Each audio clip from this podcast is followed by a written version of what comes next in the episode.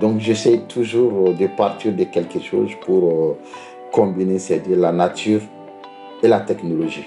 Parce que je me suis. Ah, je, on entend et on sent l'artiste. je me pose cette question qui, de la nature et de la technologie, est entre les deux est au service de l'autre? C'est la nature qui est au, service de la technologie ou la technologie au service de la nature? Donc je me pose cette question, c'est une question qui, que je n'arrête pas de me poser et voilà, que j'essaie de mettre aussi, de confronter ces démons dans, dans mes créations.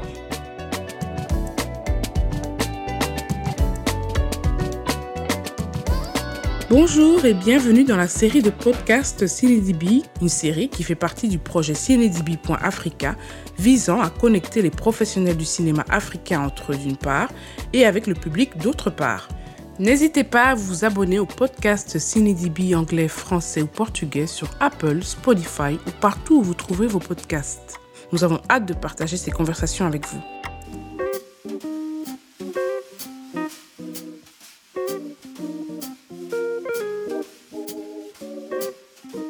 Votre hôte Diamambou, curatrice et critique de cinéma et dans ce podcast, j'ai le plaisir d'échanger avec Seydou Sissé, réalisateur qui nous vient du Mali.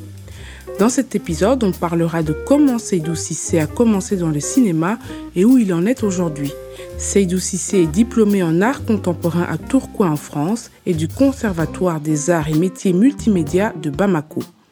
Son travail est largement influencé par la culture ancestrale du pays, ses traditions, ses superstitions, mais aussi les mutations diverses que l'animisme a connues au contact d'autres cultures. Avec lui, nous verrons aussi ensemble quel est l'état du cinéma au Mali aujourd'hui, plus précisément à Bamako. Bref, nous verrons si ça tourne à Bamako. Merci de vous joindre à nous pour cet échange, j'espère qu'il vous plaira. Bonjour Seydou. Bonjour. Revenons un petit peu en arrière.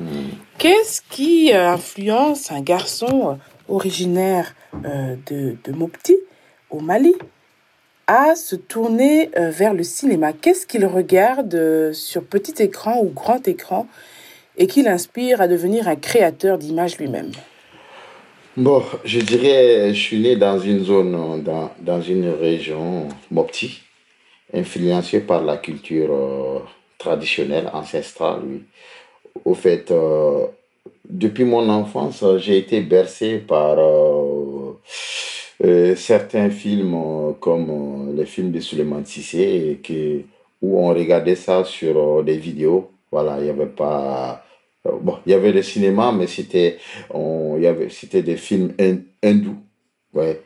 je, vous assure que j'ai été voir aussi beaucoup. Mon enfance a été bercée par ces films hindous américains. Et je me trouvais pas, voilà, je, je voyais des scènes, je disais extraordinaires qui, qui me fascinaient, mais je m'y trouvais pas. Et quand j'ai commencé à regarder des Mousseau, de Suleiman Sissé, Yélène aussi, que j'ai regardé en VCS, donc je me suis dit, waouh, Là, je m'y trouvais, je, je voyais. C'est comme euh, ces cinéastes racontaient ma vie, en fait, euh, ma tradition, ma culture, mes croyances. Et donc, euh, ce qui fait que ça, ça m'est resté gravé dans la tête. Au fait, je commence aussi par mon enfance parce que j'aimais beaucoup dessiner. J'étais influencé par cette histoire de dessin, d'image de dessin, et voilà. Donc, je dessinais beaucoup. J'aimais tout ce qui est dessin, peinture. Donc, je fréquentais des centres pour pouvoir aller dessiner. Et c'est comme ça que mon amour euh, à l'image a commencé. Voilà. Donc, euh, j'ai fait, euh, comme tout le monde, une école publique. voilà. Au lycée, j'ai fait un bac scientifique depuis au collège, j'ai commencé à vendre mes dessins, à vendre mes peintures, et voilà, c'est comme ça. Mais je, je m'intéressais beaucoup au cinéma. au début, on faisait des petits. On faisait des jouets, c'était des petits jouets où on, où on découpait des personnages. Et avec des ombres, on jouait avec des ombres et lumières. C'était une sorte de projection avec des, des, des lampes torches. voilà, on jouait à faire des petits cinémas. Donc ça, c'était à l'enfance. Et quand je suis venu à Bamako, à la faculté des sciences et techniques, j'avais commencé en maths et physique chimie. Et paf, j'ai entendu qu'il y a eu une école euh, d'art supérieure qui s'est ouverte. C'était la première promotion, donc euh, c'était déjà fait. La première promotion avait déjà commencé. Et moi, je me suis dit, bah, je vais tout faire pour faire, euh, pour faire le concours d'aller dans cette école. Et voilà, c'est comme ça que je me suis préparé l'année suivante pour faire le concours en art plastique j'ai intégré cette école qui est le Conservatoire des Arts et Métiers Multimédia de Bamako. Et de là-bas, j'ai commencé, j'étais en section art plastique. J'ai côtoyé beaucoup la section multimédia parce que j'aimais beaucoup la vidéo, le graphisme et tout ce qui va avec. Et c'est comme ça que j'ai embrassé cette histoire euh, de cinéma. J'ai commencé à faire des vidéos avec des ateliers. On avait des profs qui venaient de, de la France. C'était, il y avait un échange entre cette école euh, et des écoles françaises pilotées par Abdoulaye Konaté, le directeur. C'était une association qui s'appelait le Bois Sacré. Donc, c'était une collaboration entre les conservatoires et les écoles françaises des profs qui venaient faire des ateliers, des vidéos, et voilà, de peinture. Et voilà. C'est comme ça que j'ai commencé à, travailler la vidéo tout doucement. Et à la suite de ça, on a fait des, petites vidéos qu'on a présentées, qui ont été qui ont commencé à sortir. C'était ma première vidéo que j'ai faite. C'était euh, quelle année déjà? Je ne me souviens pas trop. 2007-2008. Et qui a été à Las Vegas et dans, qui a été dans une euh, exposition vidéo. Et c'est de là que voilà, j'ai continué à faire mes vidéos.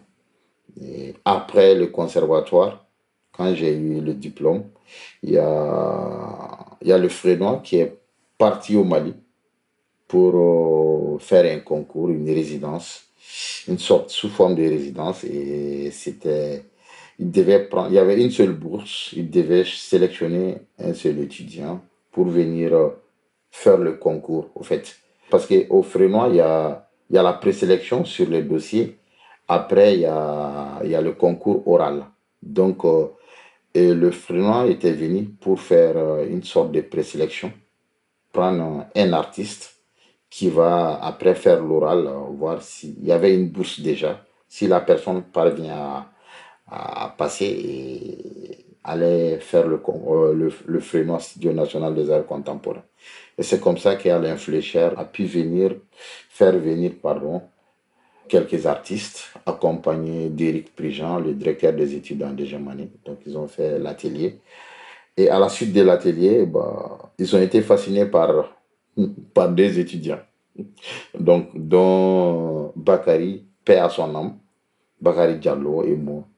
Donc, euh, Bakari avait eu le premier prix et il y avait un deuxième prix. Et Fleischer m'avait dit, bon là, il y a une seule bourse, là, je te garantis rien, mais je vais voir si j'arrive à, à, trouver une autre bourse pour que, voilà, au cas où tu, tu seras admis, de venir faire le concours. Bah, c'est comme ça, moi, je m'y attendais pas déjà. Et quelques mois, il y a, le Frénois m'appelle pour dire qu'effectivement, il y a eu une seconde bourse. Donc, euh, il faut que voilà, tu te prépares. Donc, c'est comme ça que nous sommes venus au Frénois pour passer l'oral. Et donc, on a été admis à l'unanimité. Et voilà, c'est comme ça que et ça a commencé, cette aventure de cinéma. Voilà.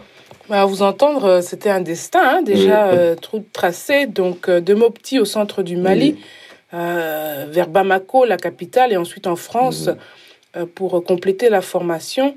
Est-ce qu'on peut dire qu'il faut passer par l'étranger, ou en tout cas, il faut inclure la dimension étrangère dans, dans, dans, la formation, comme à l'image de la production, coproduction au cinéma, par exemple? Au fait, euh, je dirais dans ces cas, oui, parce qu'au Mali, il y avait, il y a déjà, il n'y avait pas une formation cinéma ou une école de cinéma. Donc, il faut passer par, je dirais, par le conservatoire en section multimédia. Et donc, de là-bas, on a une porte ouverte au monde, quoi.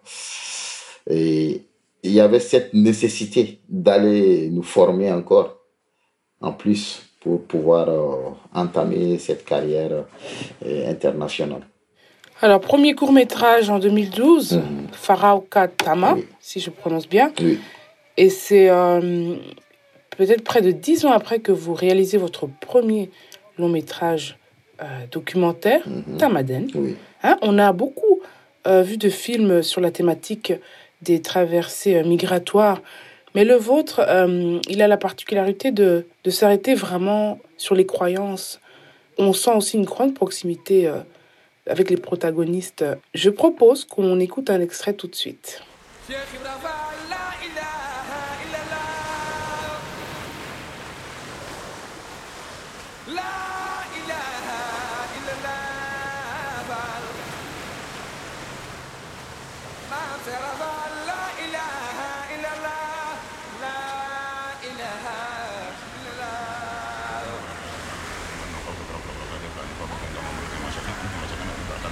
De ka bɔ ni min ye ka bɔ ni sɛfan kuru wolonwula ka bɔ ni min ye ka bɔ ni mangosi ye k'a da kan k'a saraka bi wula in na wula fila tɛ kula laban tɛ o kuma ka jugu o ka bɔ n ka kolon na o ka taa totoju o ka taa samaju o ka taa wɔlɔju samaki sen da o kan da min ye ɲuman fɔ o bɛ juguman fɔ da min ye juguman fɔ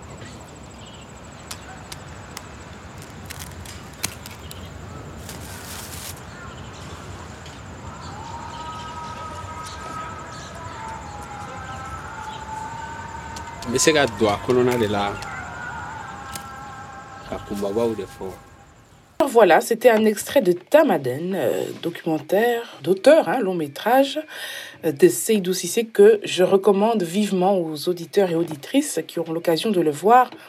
Seydou, qu'est-ce qu'on entend exactement euh, Des espèces de prières? Parlez-nous un peu du film. Au fait, là, ces passages, c'est une litanie, c'est une sorte de prière, chanson, que un des protagonistes, euh, Ouloulou, écoute euh, à chaque fois quand il se réveille, quand avant de dormir, il écoute cette chanson. C'est une sorte de prière, c'est une sorte, c'est une manière pour lui de se connecter euh, au spirituel. Donc, euh, pour parler de ces films, je vais ouvrir une parenthèse déjà à mon premier film et à ma, ma domaine de recherche. Au fait, depuis quelques années, j'essaie de travailler sur le rapport et les similitudes entre le monde de, de la science occulte et les nouvelles technologies. Essayer de, de les exprimer en, art contemporain et nouvelles technologies. Donc, c'est pourquoi j'ai commencé à faire ce court métrage au Frénois, qui est le rapport et les similitudes entre l'animisme et la vidéo d'animation. Et comme je ne suis pas dans le cinéma, je suis, à la base, je suis plasticien. Et voilà, donc je fais des vidéos, je fais des installations vidéo, des peintures.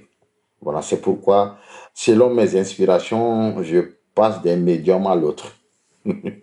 donc Tamadin est arrivé, Tamadin c'était un coup euh, quand j'étais étudiant, encore je, je, venais de finir mon, mon cursus à Bamako et je devais aller faire un stage à Valencia. Euh, en Espagne. Donc, c'était un stage en design graphique, disons. Donc, on est parti trois mois en Espagne. Pendant mon séjour, j'ai eu à côtoyer mes compatriotes immigrés et dans un quartier, dans une vieille, la vieille Valence, où le quartier s'appelle Carmen, à côté d'un grand marché couvert, et où j'ai rencontré mes compatriotes et donc, euh, à la suite euh, de ces rencontres, on, met, on nous expliquait tout, comment ils ont fait pour venir. J'étais curieux de comprendre comment ils osaient venir, comment ils osaient traverser la mer. Et pendant ces temps, ces gars, ils me racontaient tout. Mais il y a une partie qui, qui m'a beaucoup tiqué. C'est ce qu'ils ne disaient pas à tout le monde. C'est-à-dire leur rapport à la, à, la, à la tradition africaine, à la science occulte qu'ils utilisent euh, même à, l'Occident, même en Espagne, des, petits rituels, euh, des, petits sacrifices qu'ils faisaient, étant en Espagne. Et ils me racontaient avant de venir comment ils ont fait, comment ils ont été voir les marabouts, les maîtres spirituels pour se préparer pour le chemin, pour le trajet. Et comment, étant dans le bateau en face de la mort, et voilà comment ils, ils, priaient, comment ils, ils, ont caché leurs petits gris-gris pour pouvoir s'en sortir. C'est cette partie qui m'a beaucoup intéressé. Au fait, c'est pas c'est la croyance, c'est cette croyance, c'est cette euh, force, cette euh, énergie vitale que ces personnages avaient en, en faisant ces rituels, en ayant ces, ces petits gris-gris, en ayant ces petits objets pour se sauver. Donc je pense que s'il y a une croyance forte, je me suis dit, c'est en ce moment que j'ai eu l'idée de travailler sur l'immigration sous cet angle. Et là, c'était en 2010. Ouais, ouais. C'était en 2010. Et en 2019, euh, en 2018, oui, fin 2018, je voulais aller à la Casa. Et c'était pas cinématographique au moins, je voulais juste faire euh, quelque chose d'expérimental, une vidéo installation, mais tout en utilisant cette thématique, ces rapports, euh, la science occulte avec les nouvelles technologies. Donc j'ai fait le projet et j'ai été admis à la Casa de Velasquez, euh, l'Académie française euh, à Madrid. Et c'est de là-bas que j'ai fait le chemin encore, que j'avais fait 10, 9 ans avant. J'ai été à Valence, essayer de rencontrer aussi. Parce que en 9 ans, il faut savoir que les autres ont disparu, je ne savais pas où ils sont. J'ai été les chercher, mais sauf que j'ai rencontré d'autres personnes, d'autres personnages aussi, d'autres protagonistes. Et j'ai fait le chemin, le même chemin, les rencontrer. Et c'est comme ça qu'on a noué les contacts. Et entre-temps, je, passe au Mali pour faire un, voilà, un repérage, voir qu'est-ce que je peux faire au Mali parce que c'est la source aussi. Et c'est en ce moment que je rencontre Bakary, l'autre protagoniste. On était, on parlait dans un, au grain. Il y a cette façon de se rencontrer au Mali, les jeunes, autour du thé. On parle de tout et de rien. Et ces jeunes a commencé à me parler de son parcours. Et il avait fait une première tentative. Lui, il a échoué parce que spirituellement, il ne s'était pas, préparé. Donc c'est comme ça que son histoire m'a intéressé. J'ai essayé de l'intégrer dans le film, de le voir, d'aller, j'ai essayé de le connaître pendant le repérage, de voir comment il fait. C'est comme ça que son histoire aussi m'a inspiré. C'est un voyage spirituel entre euh, l'Afrique et l'Occident, entre le Mali et, l'Espagne aussi. Et dans le film, j'essaie d'éliminer toutes les frontières. Donc, parce qu'avec la spiritualité, il n'y a pas de frontières. Je ne dirais pas que Bakary a la même, le même parcours que les autres, mais Bakary représente tous ces autres qui ont traversé, qui ont pu traverser, qui sont là-bas. Donc, depuis la base, ils, sont, ils ont ces rapports avec euh, les maîtres spirituels. Et étant en Espagne aussi, ils continuaient à faire tous ces petits rituels qui leur maintiennent, qui leur donnent force euh, et courage d'avancer dans leur vie. Et l'utilisation aussi des, réseaux sociaux tels que smartphone, téléphone, et voilà, et WhatsApp, euh, Facebook, par, le biais de, la technologie, ils communiquent aussi, ils communiquent avec les maîtres spirituels de l'autre côté de la mer, et de là-bas, ils leur dictent des rituels, des sacrifices, des petites offrandes à faire. Donc, je trouvais ça très poétique, très intéressant. Et puis vient euh, Garibou, court métrage, euh, encore en post-production, mais euh, j'ai eu l'occasion d'apercevoir quelques esquisses sur la problématique des enfants en rue, si je puis dire. Qu'est-ce que Garibou veut dire? Garibou, déjà, Garibou, quand on essaye de traduire terre à terre, Garibou, ça veut dire un étranger. Un étranger. Voilà. Donc, mais avec, maintenant, c'est considéré comme un mendiant, quelqu'un qui, qui, qui quelqu'un qui demande des aumônes, des offrandes. Au fait, à l'époque, euh, les familles, ils donnaient toute la dotation de l'enfant au maître spirituel pour apprendre le Coran pendant une période bien déterminée. Et donc, au fur du temps, et au fait, ça a changé. Les, les marabouts ont commencé à, à envoyer les enfants mendier. Et donc, euh, les enfants, ils, ils apprenaient le Coran, ils partaient mendier aussi. Il y a eu plusieurs formes, il y a eu plusieurs sortes aussi des, des connotations autour de ça. Mais au fil du temps, ça s'est transformé, c'est devenu une sorte de mafia. Déjà, euh, les parents qui veulent se débarrasser de leurs enfants, ils les amènent faire le garibou, voilà, ils les donnent à un marabout. Ils ne cherchent pas à comprendre la vie de cette personne, ils cherchent pas, voilà, ils se, libèrent, ils se débarrassent de l'enfant.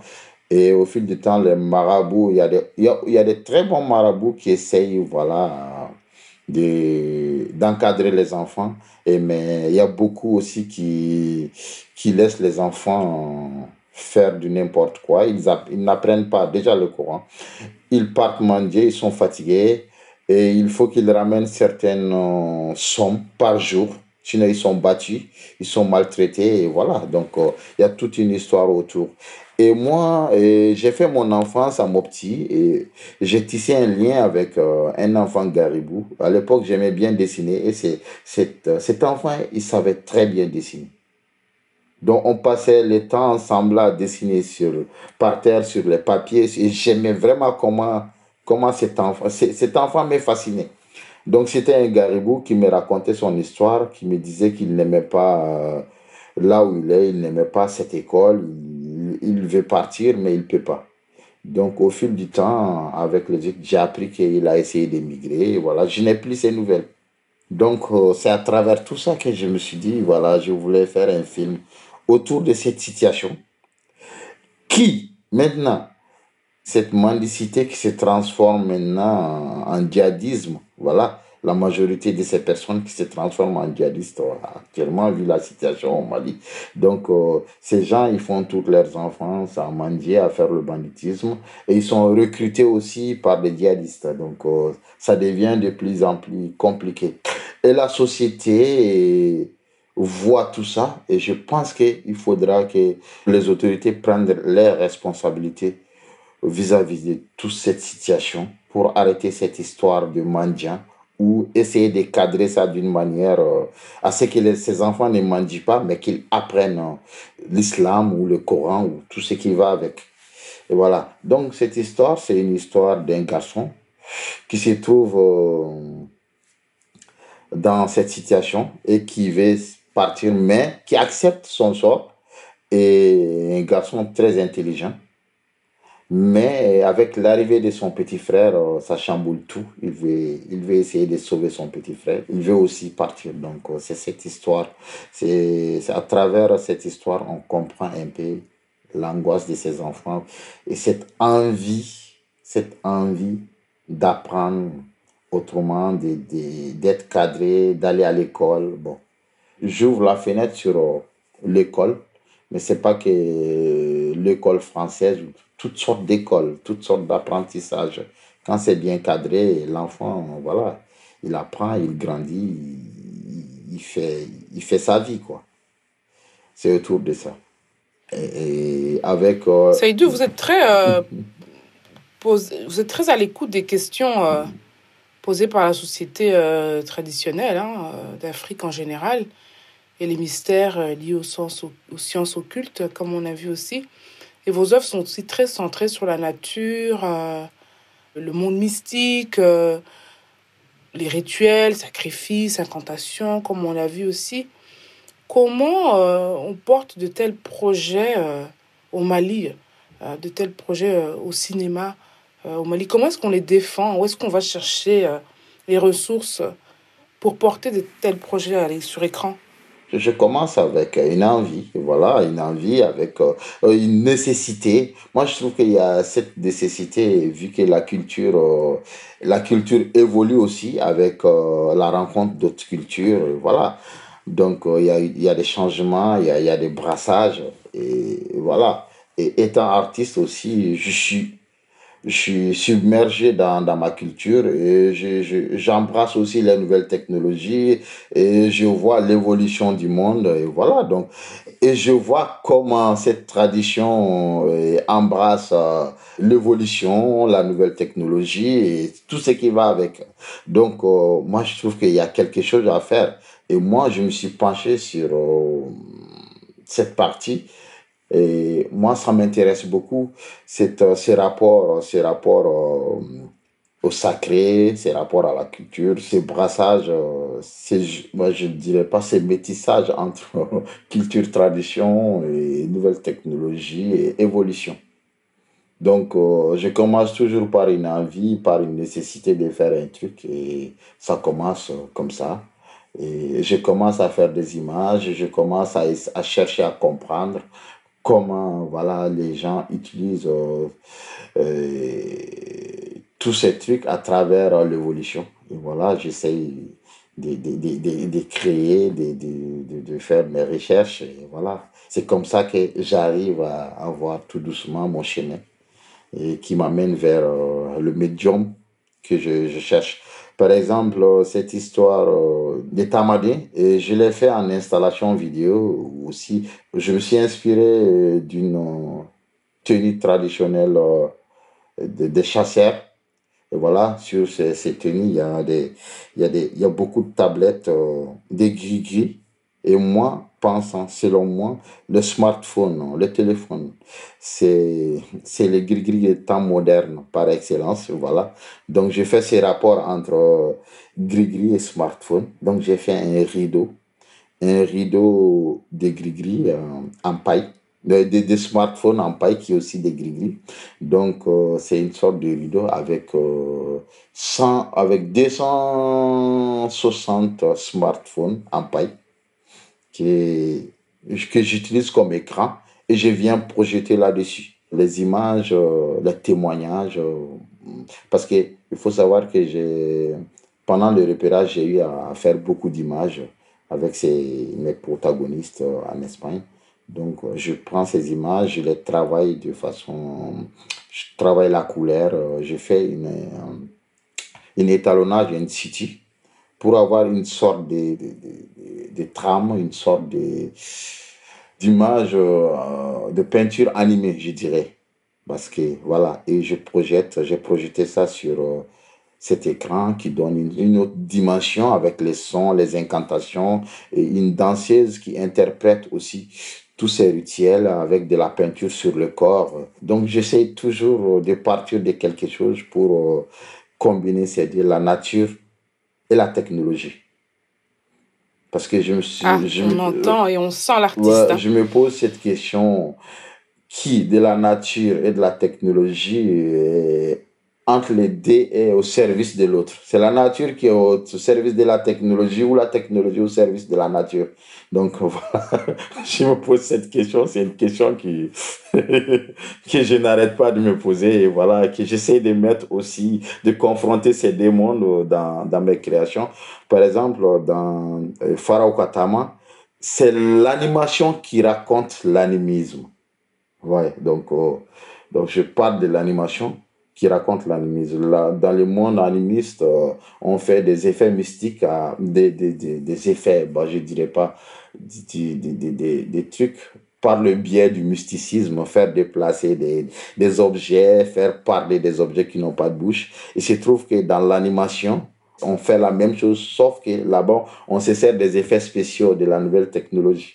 Donc, dans Pharaoh Watama, c'est l'animation qui raconte l'animisme. Voilà. Donc, vous voyez toujours, dans mes créations, il y a toujours euh, cette confrontation de ces deux mondes. Merci, Farah Kautamaki. Fiction court-métrage en 2012.